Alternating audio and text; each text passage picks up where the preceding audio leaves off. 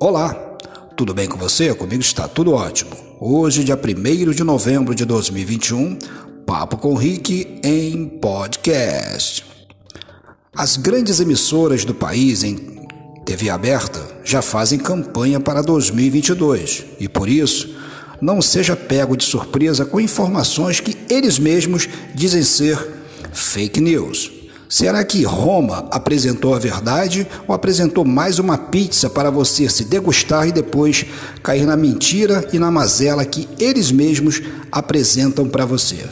Fique atento, tome cuidado e persista nas informações, colocando sempre um óculos e um binóculo para alcançar o objetivo de cada emissora em nosso país.